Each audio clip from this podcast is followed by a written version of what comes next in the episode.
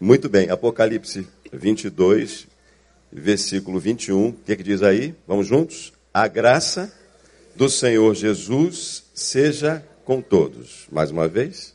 A graça do Senhor Jesus seja com todos. Só as mulheres. Ficou bonito. Os homens agora. A graça do Senhor Jesus seja com todos. Eu estava, por incrível que pareça, meditando nesse feriado de carnaval. Eu estava vendo, lendo, por exemplo, vou passar um vídeo já já para vocês, lendo alguns textos publicados por pastores, alguns conhecidos, no Facebook, falando sobre o carnaval tentando explicar para os cristãos, para os crentes, por que não devem participar do carnaval. Olha só. Aí alguns dizem assim, bom, etimologicamente, ah, deixa eu botar meu óculos, eu não vou conseguir ler essa letra que eu coloquei aqui. Ah, a origem vem do baixo latim carne levamen, modificado mais tarde em carne vale que significa Deus carne. Carnevalemen pode ser interpretado como carnes levamen, para prazer da carne. E aí vai. Aí um outro colega, ele pega copia. Esse aqui copiou um outro colega, um cara que é uma sumidade sobre o assunto, e diz: Eu não curto o carnaval. Não curto porque é uma festa das máscaras, devemos viver na luz. Não curto porque é festa de nudismo, devemos viver com decência. Não curto porque é festa da bebedeira, devemos viver com sobriedade. Não curto porque é festa carnal, devemos viver espírito.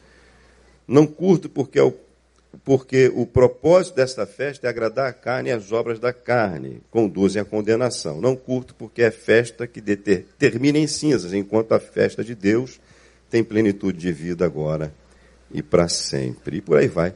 Eu fiquei pensando, gente, se o camarada convertido, o irmão, você e eu que aqui estamos, ouvindo a palavra de Deus a vida inteira, será que vai ser no final do ano que eu vou ter que dizer para o cara se ele pode ou não pular carnaval, participar da festa, o que ele vai fazer com isso? Pensa comigo, pensa. Que perda de tempo. Que ensinamento desnecessário, ao meu ver. Porque, veja bem comigo, máscaras as pessoas usam o ano inteiro. O pastor prega aqui direto. Facebook é só máscara. O camarada está lá sorrindo, tirando foto, parece que está tudo bem, mas está uma desgraça a vida dele. Na semana seguinte vem a notícia, tentou suicídio.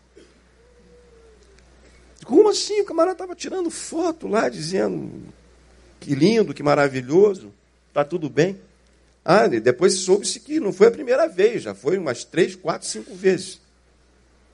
Então, máscaras as pessoas usam o ano todo. Ah, bebedices, o ano todo também. Fantasia, o ano todo. Ah, no carnaval tem muita nudez, você vai à praia? E se for a praia de nudismo, aí que fica nudez mesmo. Aqui, aqui no Rio de Janeiro tinha uma, né? Não sei se tem ainda. Tem. Ó, tem um pessoal que frequenta lá perto, sabe? Tem, tem, tem, tem. Então, brincadeira. Tem tudo o ano todo. Só que se concentra-se num determinado período de tempo. Então, porque eu não vou falar, eu não, não vou fazer uma apologia, tá certo? Ah, não é a tentativa de se você pode, se você não pode. Dá uma olhada nesse vídeo. Vê, painel, bota o videozinho. Pra gente rir. Ou chorar. Eu queria ir pro carnaval, né, neném? Mas eu não posso, porque eu bota tô crente, começo, mas tá sendo muito difícil, porque eu queria ir pro carnaval, né, neném? Mas eu não posso, porque eu tô crente, mas tá sendo muito difícil porque dá vontade de ir. Quando eu vejo mesmo, também meus amigos lá no carnaval, me dá vontade de ir, né? Porque eles ficam chamando, pirraçando a gente. E eu sei que o meu pastor não vai deixar porque eu sou crente, mas me dá vontade de ir, neném. E o diabo tá se usando pra que eu for pro carnaval, mas eu vou tirar esse diabo.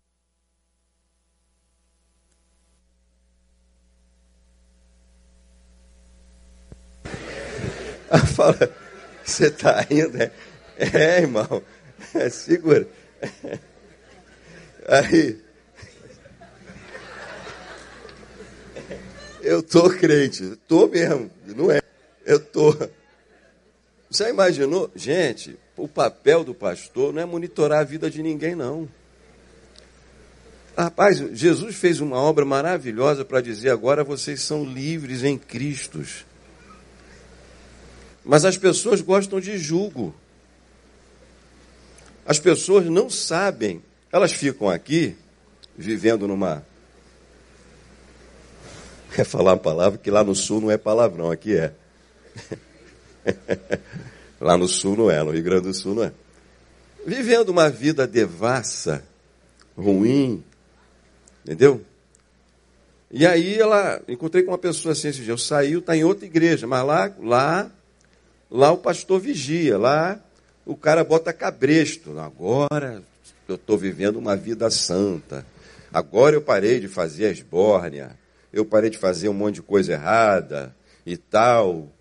Eu disse, mas quem foi que disse aqui que a gente disse que pode viver uma vida desse jeito? É muito pelo contrário, você não vê isso sendo pregado aqui. Parece, até parece que Betânia é uma igreja assim, carnal, o pessoal fala, né? Não tem Espírito Santo, porque a gente se envolve com algumas coisas que os outros não se envolvem. Mas se você ficar conhecendo, você vai vendo que é muito, mas muito séria. O nosso pastor é um cara muito sério.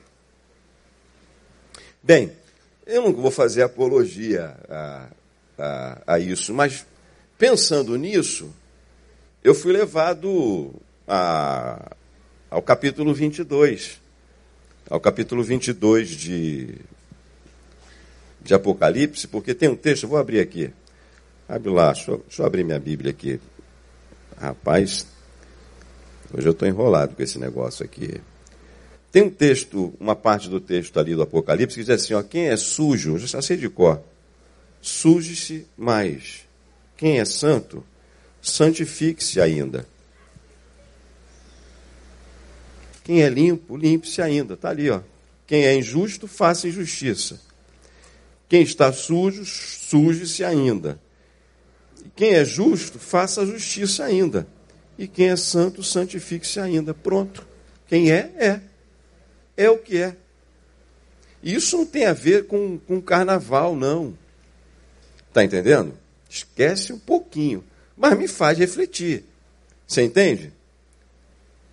Quem é, é. Não precisa. Vai fazer do carnaval um elemento de, de carnificação. Mas por que, que vai fazer? Porque é carne, não anda em espírito, anda na carne. Só vai aparecer um pouco mais. Você sabe dos índices? Vamos lá. Já falo. Que existem no carnaval, daquilo que acontece. Veja bem, não estou aqui para definir se você pode ou não participar da festa. Isso é um problema seu. Porque, na verdade, em Cristo, se de fato estamos em Cristo, nós podemos ir até no inferno com Ele. E vamos sair, entrar e sair muito bem, obrigado. Porque Ele tem a chave de tudo, inclusive do inferno e da morte, diz o texto em Apocalipse.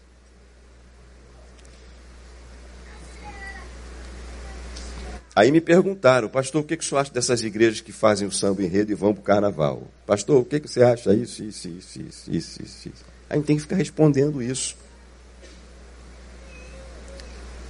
Mas o que é graça, já que eu gostei, eu não me lembrava que desse texto. Que bom que a Bíblia termina, termina com graça, porque tudo é pela graça.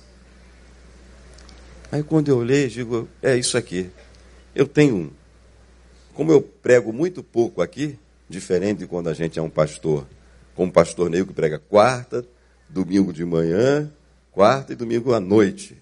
Não é fácil não, irmãos. Então tem uma lista de assuntos. Eu sou, já sou pastor há quase 30 anos, 29 anos para pregar, mas eu preciso orar para saber, papai do céu, o que, que eu vou falar no domingo? Tem uma lista de. de agora eu estou com tecnologia, eu estou guardando tudo lá no celular, no bloco de notas, um, uma coisinha após a outra ali, escrevendo, eu vou botando, aí eu olho para aquilo. Mas quando eu estava lendo esse texto, eu digo, nossa, que coisa boa, que tudo termina, veja bem, de Gênesis a Apocalipse, termina pela graça. Porque você está aqui pela graça. Você só está vivo pela graça. Porque tudo é pela graça. E é pela graça de Deus que a própria Bíblia diz que nós somos salvos. Diz o texto em, em Efésios capítulo 2, versículo 8, porque pela graça vocês são salvos por meio da fé, que também é uma graça de Deus, a fé. Não há nada que se possa gloriar. E isto não vem de vós, é dom de Deus, a fé também. Não vem das obras para que ninguém possa se gloriar diante de Deus. Então, tudo é pela graça somos salvos pela graça. Olha que coisa maravilhosa. E quando a gente pensa em salvação, nós estamos falando de uma vida eterna num reino eterno? Sim. Mas também. Não só isso. Eu gosto muito de ouvir uma frase de Neil aqui, quando ele diz assim: Você está salvo? Parabéns, você está pronto para ir para o céu. Mas agora você precisa aprender a viver aqui na terra. Porque é isso que nós estamos fazendo.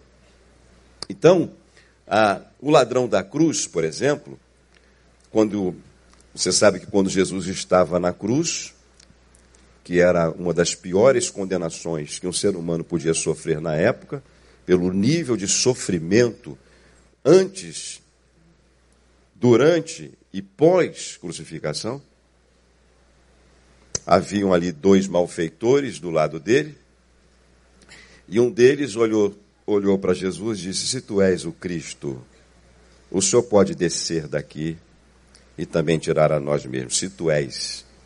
O que, que ele estava fazendo? Maldade. Ele estava na cruz tentando manipular um poder de Jesus. Ele estava na cruz sendo usado para, pelo diabo para tentar a Jesus de usar o seu poder, porque Jesus tinha esse poder. Jesus tinha o poder de não sentir dor. Jesus tinha o poder de não morrer. Jesus tinha esse poder. Se Jesus não tivesse dito, Pai, em tuas mãos eu entrego o meu espírito, ele não poderia morrer. Porque o salário do pecado é a morte. Jesus, condenado injustamente, não tinha nenhum pecado. Jesus, divina e humanamente falando, não poderia morrer. Morreu porque quis. Morreu porque precisava cumprir a missão. Morreu porque, como disse Paulo, precisava ser as primícias dos que dormem, dos que morrem. Morreu porque precisava vencer a morte e ensinar para a humanidade que a morte não é um fim em si próprio. Mas o outro que estava do seu lado, isso tudo é graça. É graça. Disse assim: Senhor, lembra-te de mim. Não, não, não, perdão. Antes disse assim para o colega que estava lá do outro lado: Nem ao menos temes a Deus, estando na mesma condenação que nós. Nós, na verdade, estamos aqui por causa dos nossos feitos, mas ele, que mal fez para estar aqui? E olhou para Jesus e disse: Senhor, lembra-te de mim quando entrares no teu reino. Jesus então olhou para ele e disse: Em verdade, em verdade, isso é graça. Eu te digo, hoje mesmo estarás comigo no paraíso. Isso é graça. Sabe? a Bíblia diz que a graça de Jesus, e você acabou de ler que a graça de Jesus seja para com com quem? Com todos. Isso quer dizer que essa graça de Jesus, ela é para você também. Ela é para, para todos os seres humanos. A questão é se você quer receber, se você quer desfrutar dessa graça ou não. Porque toda a graça de Deus para a humanidade está contida na pessoa de Jesus Cristo. E a graça de Jesus estava do lado de um momento muito difícil na vida de duas pessoas que viveram uma vida muito ruim, uma vida muito desgraçada, uma vida muito sem graça, uma vida muito sem vida. E a vida já estava se escoando, se indo das suas mãos. E no último momento de reflexão, aquele chamado de o bom ladrão, teve uma postura adequada com relação a não desprezar a graça. Ele, na verdade, se sentia tão indigno, mas tão indigno, tão indigno, que ele não pediu para ser salvo. Ele sabia que ele não tinha dignidade nenhuma de pedir absolutamente nada a Jesus. E porque ele sabia quem ele era, ele pede apenas, quem sabe, o Senhor possa lembrar de mim. E é essa, é esse tipo de postura diante da graça que dá a você e a mim a oportunidade dessa salvação, dessa eternidade que nós estamos falando, dessa eternidade que Cristo disse: Você estará junto comigo nessa eternidade, porque esse ladrão que eu aprendi, jamais vou esquecer, que teve muito mais fé do que todos os discípulos que andaram com Jesus, porque saíram desanimados achando que tudo estava terminado, que tudo estava acabado, que não, não, não compreendiam a obra que Cristo estava para fazer. Ele disse para Jesus: Eu sei que o senhor, o senhor está aqui injustamente. Ele disse: Eu sei que o senhor é o filho de Deus. Ele disse: Eu sei que o senhor é Deus. Eu sei que o senhor é rei. Eu sei que o senhor tem um reino. E eu sei que essa morte não vai poder lhe deter. Foi isso que ele disse. E ele disse: Lembra-te de mim. Ele tinha muita fé. E ele usou a sua fé da maneira adequada e no momento certo. Mas como eu e você estamos lendo, a graça de Jesus é para. E como eu disse na última vez que eu estive aqui, você precisa escolher. Você precisa desfrutar desta graça que é para todos. Estamos dizendo que não há nada que possamos fazer para receber esta graça. Porque o texto bíblico de Efésios diz que isto não vem de vós. Não há nada, absolutamente nada, por mais que seja positivamente e verdadeiramente bom em você ou em mim ou em qualquer tipo de ser humano nessa face da terra que possa trazer, que possa dar a você uma dignidade tal que você possa receber esta graça desta forma como a Bíblia está descrevendo para mim e para você. Não há um ser humano, além de Cristo, sobre a face da terra que seja digno de receber esta graça desta forma nem antes, nem durante e nem depois que você dela desfrutar. Você e eu continuaremos eternamente indignos de receber ou de desfrutar esta graça. Este favor imerecido de Deus. E aí você me diz assim: eu ia passar um vídeo que eu não achei, um outro mesmo depois de tantas coisas erradas que eu fiz, pastor, ele vai me aceitar? Eu estava, foi Isaías que me apresentou esse cidadão na internet, porque eu não conhecia, ele é de Minas. Vocês já ouviram falar de Pedro Rodrigues Filho? Não. Pedro Rodrigues Filho foi o maior matador da história dos, dos presídios. Está assim descrito. Cumpriu um 34 anos de prisão. São mais de 70 mortes. Alguns sites dizem que foram mais de 100.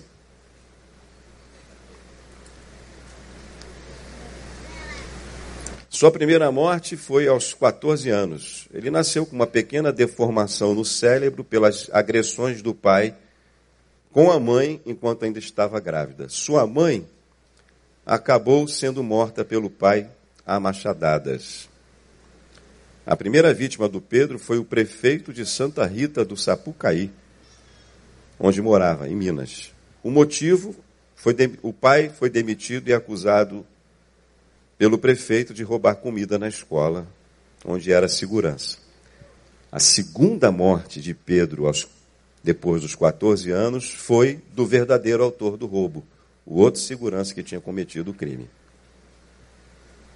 Isso não é engraçado, gente. Não dá nem para rir. Aos 18 anos, Pedro já tinha matado 10 pessoas. Ele fala mais tranquilo do que eu consigo pregar aqui para você sobre cada uma dessas mortes e os motivos de cada uma delas. Sereno, entendeu? Um cara assim, tranquilo, não transmite uma paz. Como não se pode cumprir mais do que trinta e poucos anos de pena no Brasil, ele cumpriu uns 34 anos de pena e foi solto. E aí tem várias falas dele. E um, de, um desses dias eu estava ouvindo o Caio Fábio, ele estava conversando com o Caio Fábio pela internet. Caio, estou gostando desse negócio que você anda falando aí, tem me feito muito bem. Eu pergunto para você, tem salvação para o Pedro? Sim ou não? É, tem gente que tem dúvida. Se, se depender de nós, ele já estaria morto. Quem sabe de algum desses familiares que ele matou? Morto. Mas para Deus, sim. Por quê? Eu já conversei com muita gente boa. Eu tenho tempo. Gente boa. Gente, mas pastor, o senhor acha que Deus, que é um ser justo, vai me comparar, eu que sou um cara, pai de família, entendeu? Empresário honesto, que nunca, quem sabe, tenha traído sua mulher, etc e tal, que vou à igreja, dou minha oferta, leio a Bíblia, eu oro, encontro com tanta gente assim. Só acha que Deus vai me, me castigar ou me punir como esse, um Pedro desse da vida? Não pode. Há de ter algo melhor para mim. Não é justo. Sabe qual é o problema? É que diante de Deus, Deus não vai comparar você com ninguém. Com fulano, não. É entre você e ele. Ele vai perguntar para você o que ele fez de toda a glória de toda a vida, de toda oportunidade, de tudo que ele lhe deu. Ele vai perguntar para você, como na parábola dos talentos, o que é que você fez com todos os talentos que dele você recebeu, que são todos os recursos que esta vida lhe proporcionou. Ele vai perguntar para você como você viveu os seus dias. Vai perguntar para você o que, que você fez com a vida, sua vida, não é a vida dos outros. A vida dos outros não interessa. Para alguns interessa, né? Esses dias eu li ela entende. Se você cuidasse da sua vida como você cuida da vida dos outros, você estaria muito bem. É? É engraçado, mas é verdade. Não, é entre você e Deus. A salvação também é entre você e Deus. Deus quer salvar você. E aí, vamos parar um pouquinho de pensar na salvação como um elemento de pós-morte. Porque a salvação, ela tem duas composições. E uma delas é salvar você de você mesmo. Como canta o Pedro, estou bem comigo mesmo. Extraído de um dos sermões do nosso pastor. Essa graça, ela vem até você para livrar você de você mesmo. Veja o início do texto de, de Efésios, no capítulo 2. Coloca lá, painel. Veja se não é isso. Ele vos deu vida, que significa, ele vos vivificou, estando vocês mortos nos vossos delitos e pecados. Volta lá no Pai, segura no versículo 1. Ele vos deu vida, estando vocês mortos nos vossos delitos e pecados. Significa que? Significa que antes da graça, antes de Cristo, significa sem Cristo na sua vida, você não está vivo, você está morto. Só que você não sabe disso. Existencialmente você está morto. Eternamente falando, você está morto. Ele vos deu vida. Eu vim, disse Jesus, para ter, vocês tenham vida e vida em abundância. Continua. Nos quais outrora andastes, segundo o curso deste mundo, seguindo o príncipe das potestades do ar, mesmo que você não saiba disso. Do espírito que agora opera nos filhos de desobediência, ou da desobediência. Continua entre os quais todos nós, todos nós, veja bem, todos, andávamos, por mais que você possa se considerar um elemento, um ser humano maravilhoso, antes andávamos nos desejos da nossa carne, fazendo a vontade da carne, dos pensamentos, e éramos por natureza, ou seja, naturalmente já nascemos assim, filhos da ira, como também todos os demais. Continua. Mas Deus, sendo rico em misericórdia. Pelo seu muito. A, a graça é um fruto da misericórdia. A misericórdia é o motivo pelo qual nós não recebemos a justa punição por tudo aquilo de ruim que a gente faz. Pelo seu muito amor com que nos amou, estando nós ainda mortos, todos nós, em nossos delitos, ele nos vivificou juntamente com Cristo. Pela graça sois salvos. E aí vem o texto, não, não depende de vós. Entendeu? Tá claro para você? Bem claro? É, tá claro. Tá claro.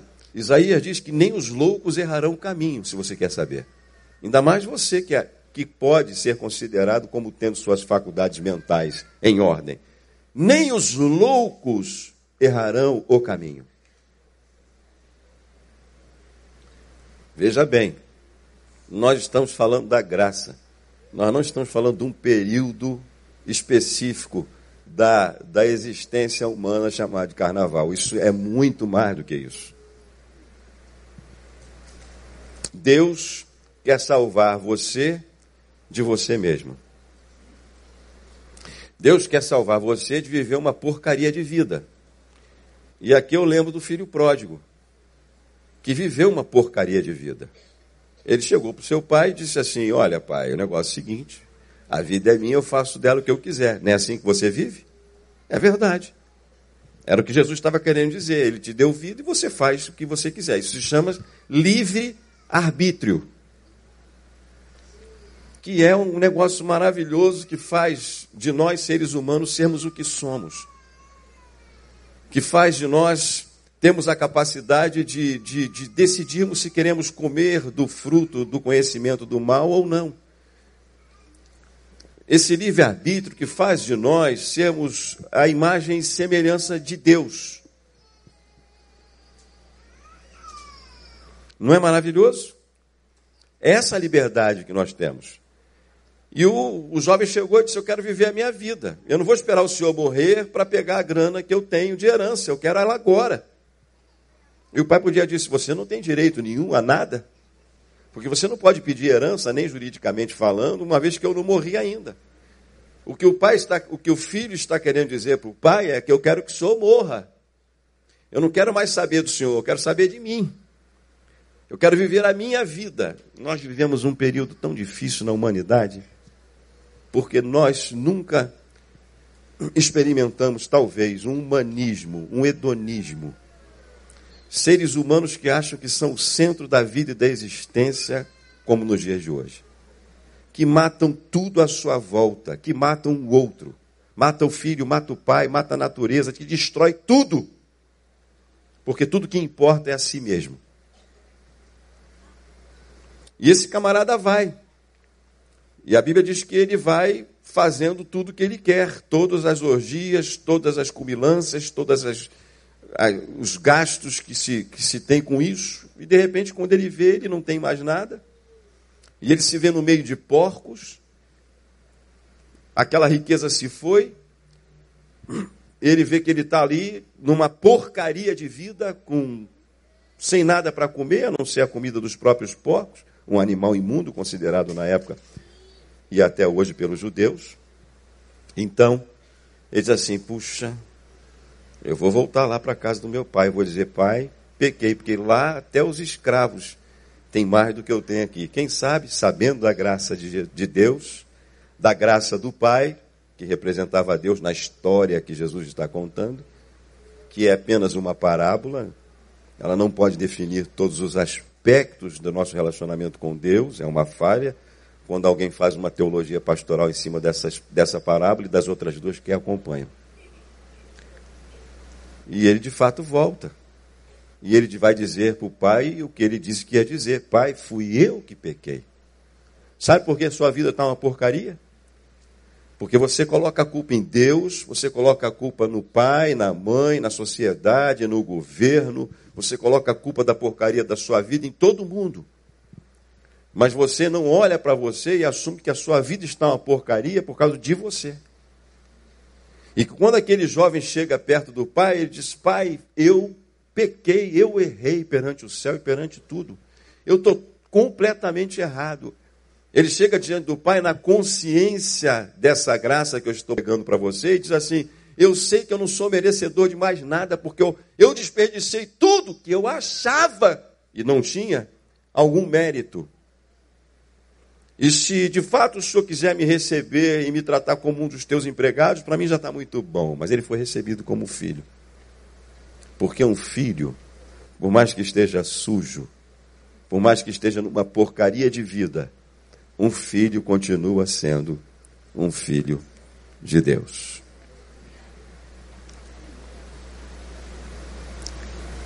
Bem, esse texto, ele me diz que nesse processo do desfrutar da graça, o que deveria ter sido alterado, e aí eu volto ao vídeo engraçado da menina lutando contra os seus desejos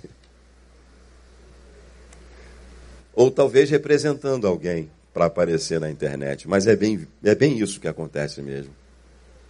Eu quero dizer que os nossos desejos deveriam ter sido alterados. O que o que Paulo fala aos Efésios, dando ênfase a esse último versículo de Apocalipse, de que a graça é para todos, é que quando ele nos vivifica, ele alterou os nossos caminhos. Caminhos que outrora, viu o que está escrito? Caminhos que outrora nós andávamos, mas agora, por decisão, nós não andamos mais. Paulo fala de que, ainda assim, somos pecadores, ainda assim temos desejos que não gostaríamos de desejar e precisamos lidar com esses desejos. Eles estão todos dentro de nós. Mas ele também diz que há desejos que não existiam. Há desejos de andar em espírito, há desejos de fazer a vontade de Deus, há desejos de andar no caminho que Deus escolheu. Há um novo desejo, e esse desejo vem por uma nova mentalidade, por aquilo que Paulo chama aos romanos de metanoia, de uma mudança de mente, de uma mudança de pensamento.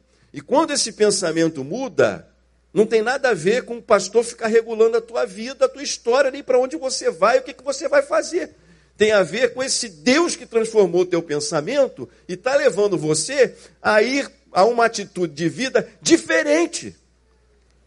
De maneira que se você foi pular carnaval, se você pulou, se você não pulou, você não precisa justificar isso para ninguém, porque é a sua caminhada com Deus. Vai para o inferno, pastor. Será que vai? Acho que você não conhece muito bem a graça de Deus. Ah, mas ele foi, eu estava com vontade de ir e não fui. Não é justo. Você sabe por que, que a gente apedreja a, a, a mulher adúltera?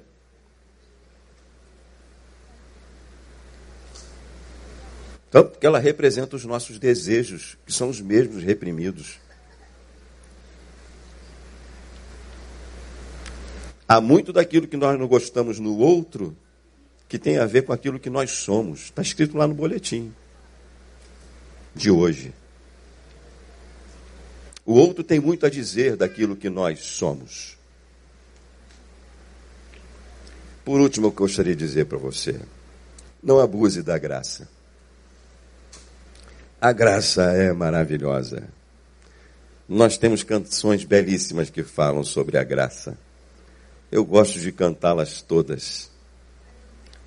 Mas Gálatas diz assim, capítulo 6, versículo 7: Não vos enganeis. Deus não se deixa escarnecer. Tudo que o homem semear, isso ele vai ceifar. Você sabe, ah, os índices de acidentes de moto no carnaval são alarmantes.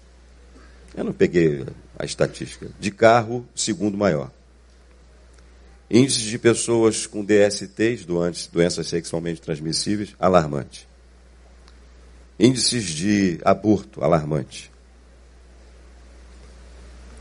Então você pode colocar esse teu piu-piu onde você quiser, mas você pode sim contrair uma doença e você vai ter que lidar com isso.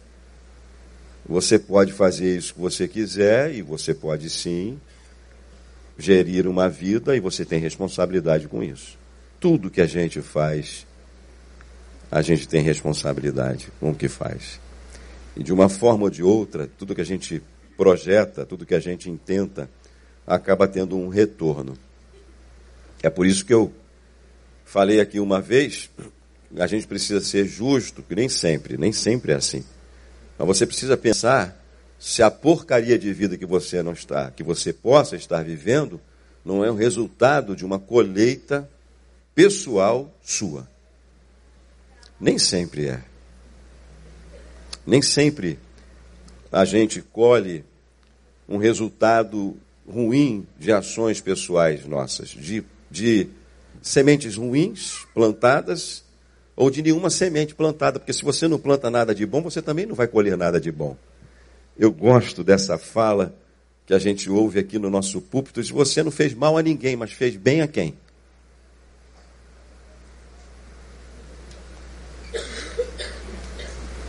Então, não dá para brincar com a graça de Deus, porque a graça de Deus, como disse Dietrich Bonhoeffer, ela não é barata.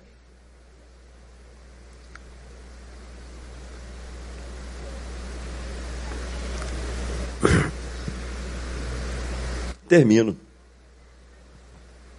Termino. Olha que maravilha, 11h30. Não tem mais nada para dizer, a não ser orar. E dizer para você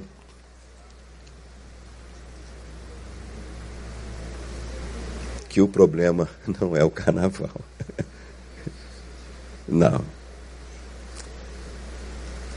A questão é o quanto você você está desfrutando dessa graça de Deus ou não na sua vida. Lembrando que nós precisamos dela e vamos precisar dela até o último dia do nosso suspiro. Há muita há muita enfermidade causada em nossas vidas porque nós não sabemos lidar com aquilo que somos, pensamos e fazemos. Nós não sabemos lidar com os nossos desejos, como essa menina. Tem gente grande, velho, igual essa menina. Gente velha, igual essa menina.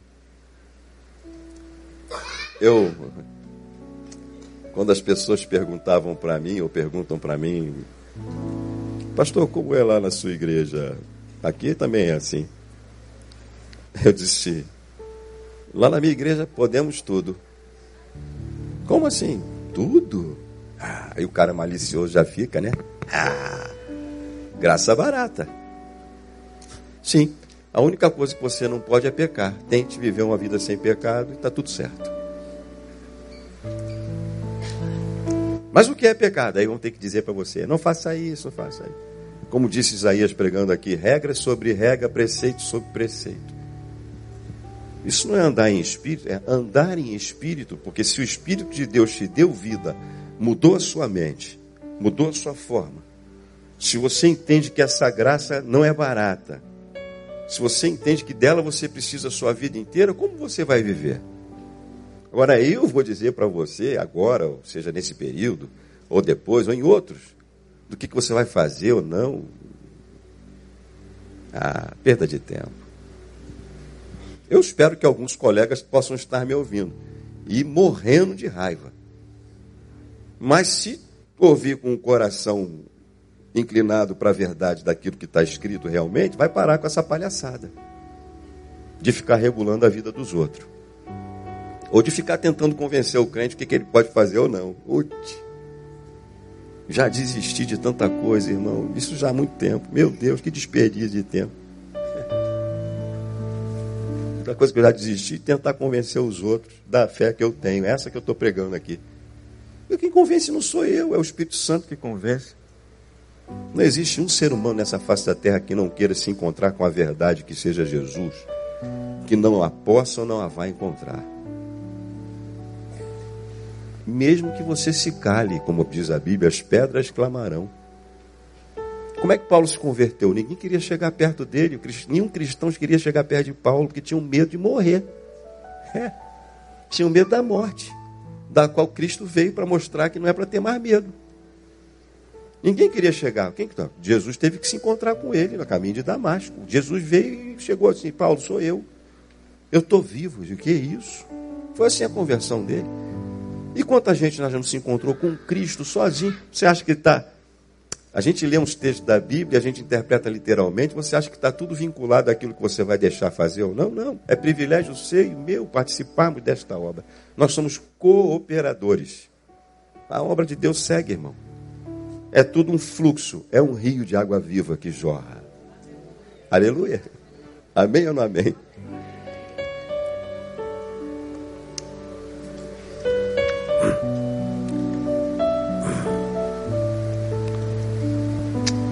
É. Eu vou fazer um apelo então.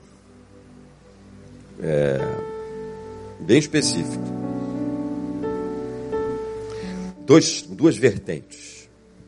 Duas vertentes. Porque eu gosto disso. Foi assim comigo em 1983. Né? Eu tomei uma postura, uma decisão. Vou caminhar uma vida diferente. Vou tentar viver esse evangelho vou permitir que Deus me livre de mim mesmo. Enfim. E aí, a é, primeira é para você que é filho, filho de Deus. Você que já experimentou dessa graça. Mas você reconhece, como o filho reconheceu o pródigo, como o ladrão da cruz, que essa porcaria de vida que você está vivendo é por causa de você, não é por causa de ninguém é por causa da, de você, das suas escolhas. Para você, para você que não consegue conviver com a culpa de alguns gestos, ações terríveis. Para dizer para você que essa graça de Deus ela é para você e você pode sair daqui leve como uma pluma, como eu já vi tanta gente. Dizer, larguei, pô pastor, parece que eu larguei uma mochila nas minhas costas estavam nas minhas costas. Que maravilha. Então, primeiro para você que é filho, não, é nem, não precisa nem vir aqui na frente, se, sem nenhuma vergonha, né? E se você quer admitir isso, e se você está em casa, você pode fazer exatamente. Só fique em pé no lugar onde você está, se você diz assim, poxa, minha vida está uma porcaria. Tem que ter coragem, né? E mas eu é só por causa de mim mesmo e eu quero eu quero viver nessa graça. Quero mudar os meus caminhos, quero ter força para mudar os meus caminhos. E, e a partir de hoje eu quero tomar essa postura e essa decisão. Se essa é a sua decisão, se você está aqui nessa manhã, exatamente deste jeito, essa é uma boa oportunidade de você mergulhar nessa graça de Deus. Há alguém aqui? Só ficar em pé no lugar, porque nós vamos orar com você. Deus abençoe.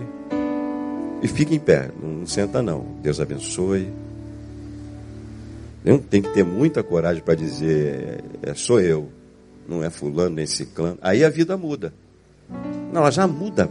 Já ficou em pé, já mudou.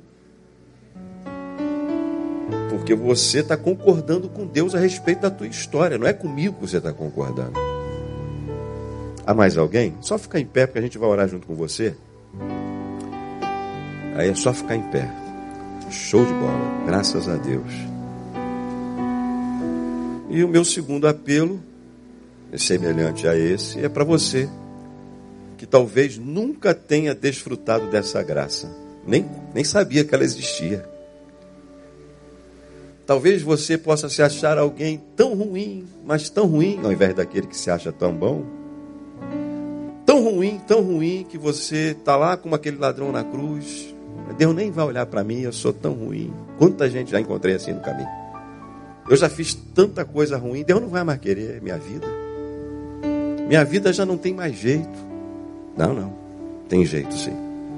A Bíblia diz que tem. Eu não posso dar jeito na tua vida. Eu não posso te salvar. Eu não tenho esse poder de te ajudar. Nem vai ser a minha oração que vai produzir isso. Eu vou apenas concordar com algo que Deus vai fazer na tua vida. E Ele pede que a gente faça isso em oração. Então eu vou pedir que você que está desse jeito, fique em pé também, dizendo assim: É, minha vida tem jeito sim. Porque lá em Apocalipse tudo termina. A graça é para todos. E se é para todos, ela é para mim também. É assim para você? Você pode também ficar em pé. A gente vai agradecer a Deus. Deus abençoe. Há mais alguém? Deus abençoe. Mais alguém? Esse barulho não é do meu telefone, não pode ser. Fique em pé. Joia. Estamos prontos para orar. Era isso. Aí a gente pode cantar alguma coisa da graça. Alguma coisa da graça. Fique assim, fique onde você está. Aí, você que está do lado dessa pessoa, vamos ficar todos em pé. Chega perto dessa pessoa e abraça essa pessoa. Chega ou encosta a mão no ombro dela, se ela permitir para ela sentir que ela não está tão sozinha. Diz para ela que você também precisa dessa graça igualzinha a você. Diz para ela que nós somos todos iguais. Mas eu espero realmente que por causa desta graça, você saia daqui essa manhã bem mais leve do que entrou. Senhor nosso Deus e Pai, obrigado porque tudo começa e termina pela tua graça. Eu preciso dela, eu preciso dela para livrar de temores, de dúvidas, da minha fé que é tão pequenininha. Deveria ser maior, mas não é. Eu preciso da tua graça para conviver com os meus erros, com as minhas imperfeições. Eu preciso da tua graça para para conviver com os meus próprios pensamentos, porque nem todos eles são bons. Eu preciso da tua graça. Esse meu irmão que ficou em pé, um grande milagre na vida dele está acontecendo agora. Ele está dizendo: Eu preciso dessa graça no caminho ele vai vendo que a sua forma de pensar mudou. A tua palavra diz que nós podemos ter a mente de Cristo. E esse novo pensamento vai moldando os caminhos, vai aplainando os caminhos.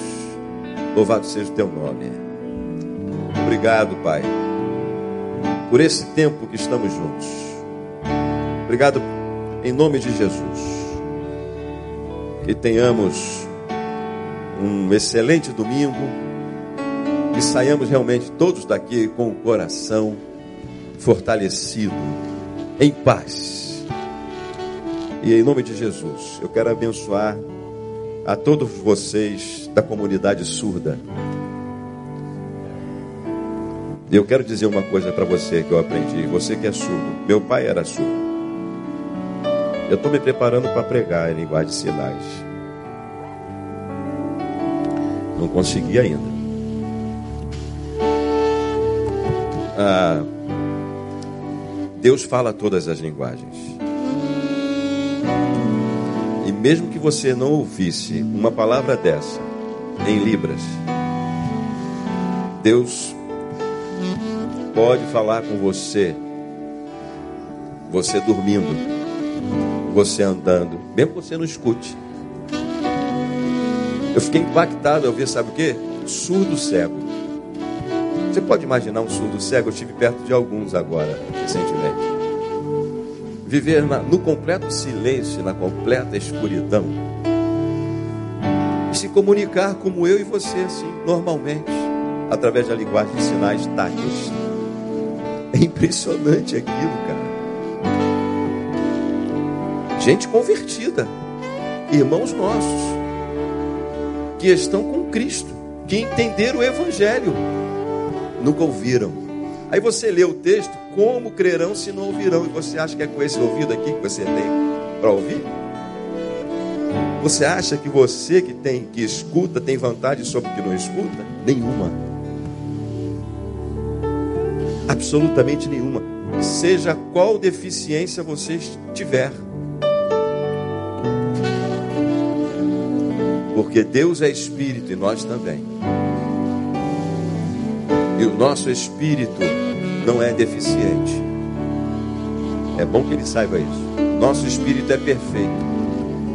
Como o espírito de Deus é perfeito. E é dentro de nós que o seu espírito fala conosco. Nunca ouvi a voz de Deus com esses ouvidos que aqui estão, que são essas orelhas relativamente grandes. Mas eu já ouvi Deus falar comigo em espírito diversas formas.